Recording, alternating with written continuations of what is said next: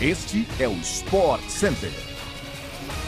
Um bom dia para você, fã do esporte. Chegamos com mais um podcast do Sport Center, que vai ao ar de segunda a sexta-feira, às seis da manhã, além de uma edição extra nas sextas-feiras à tarde. Eu sou o Edu Elias. Não se esqueça de seguir nosso programa no seu tocador preferido de podcasts.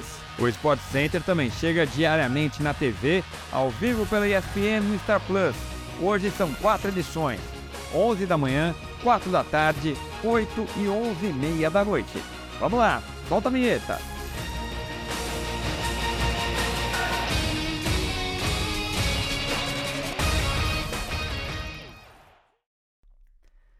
Em um jogo que começou sem grandes emoções no primeiro tempo, mas decolou no segundo, o Bayern de Munique foi superior e largou em vantagem sobre o Paris Saint-Germain nas oitavas de final da Champions League. Jogando na França, a equipe alemã fez 1 a 0 com o Coman e agora jogará pelo empate no jogo da volta. Mbappé, ainda sem totais condições físicas, saiu do banco no segundo tempo e teve dois gols anulados por impedimento. Pavard, do Bayern, foi expulso perto do fim. Já o Milan venceu o Tottenham por 1 a 0 no estádio San Siro e abriu vantagem nas oitavas de final da Champions. O espanhol Brahim Dias marcou o gol rubro-negro logo no início da partida em um dos poucos lances de emoção do jogo, marcado pelo baixo nível técnico. A partida de volta será no dia 8 de março em Londres. O Milan que não disputa mata-mata de Champions desde 2014. Já a equipe inglesa precisará vencer por dois gols de diferença. Os clubes da Série A aprovaram por unanimidade nesta terça-feira um aumento de 5 para 7 jogadores estrangeiros a serem relacionados por partida. A votação ocorreu durante o Conselho Técnico do Brasileirão, na sede da CBF, no Rio de Janeiro. Nas últimas semanas, o movimento para conseguir o um aumento ganhou força partindo do São Paulo, que tem oito estrangeiros em seu elenco. Outros clubes que lideraram a campanha foram o Atlético Paranaense, com sete gringos no grupo, Corinthians com seis, Grêmio também com seis e Flamengo com quatro. Nesta terça, as 20 equipes da Série A votaram a favor da mudança. A CBF fez um estudo em que apontou prós e contras da medida e apresentou o estudo no caso do futebol equatoriano.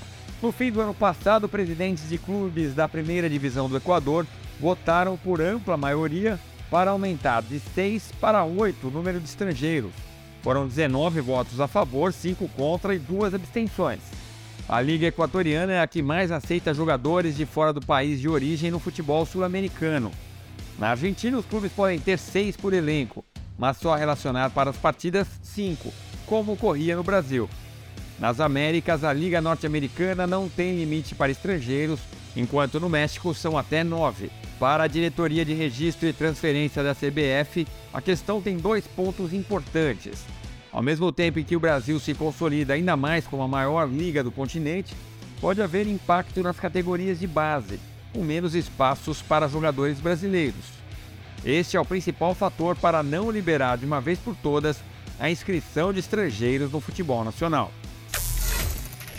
O Conselho Técnico da FIFA aprovou por unanimidade nesta terça-feira a alocação de vagas para o novo Mundial de Clubes, que terá 32 clubes e será disputado entre junho e julho de 2025. Segundo a entidade, a decisão foi tomada com base em um conjunto de métricas e critérios objetivos. Serão quatro vagas para a Ásia, quatro para a África, quatro para a América do Norte e Central, seis para a Comebol 12 para a UEFA, além de uma para a Oceania e uma para o campeão do país sede. Este novo formato do Mundial ainda não tem sede definida e será disputado como uma Copa do Mundo de seleções, ou seja, de 4 em 4 anos. A distribuição das vagas dentro dos continentes será definida ainda sempre um ano antes do Mundial, como acontecia com a antiga Copa das Confederações.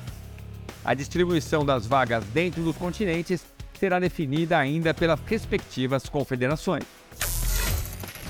Chegamos ao fim de mais um podcast do Sport Center. Voltamos amanhã cedo no seu agregador favorito de podcasts. Um abraço, até a próxima. Tchau, tchau.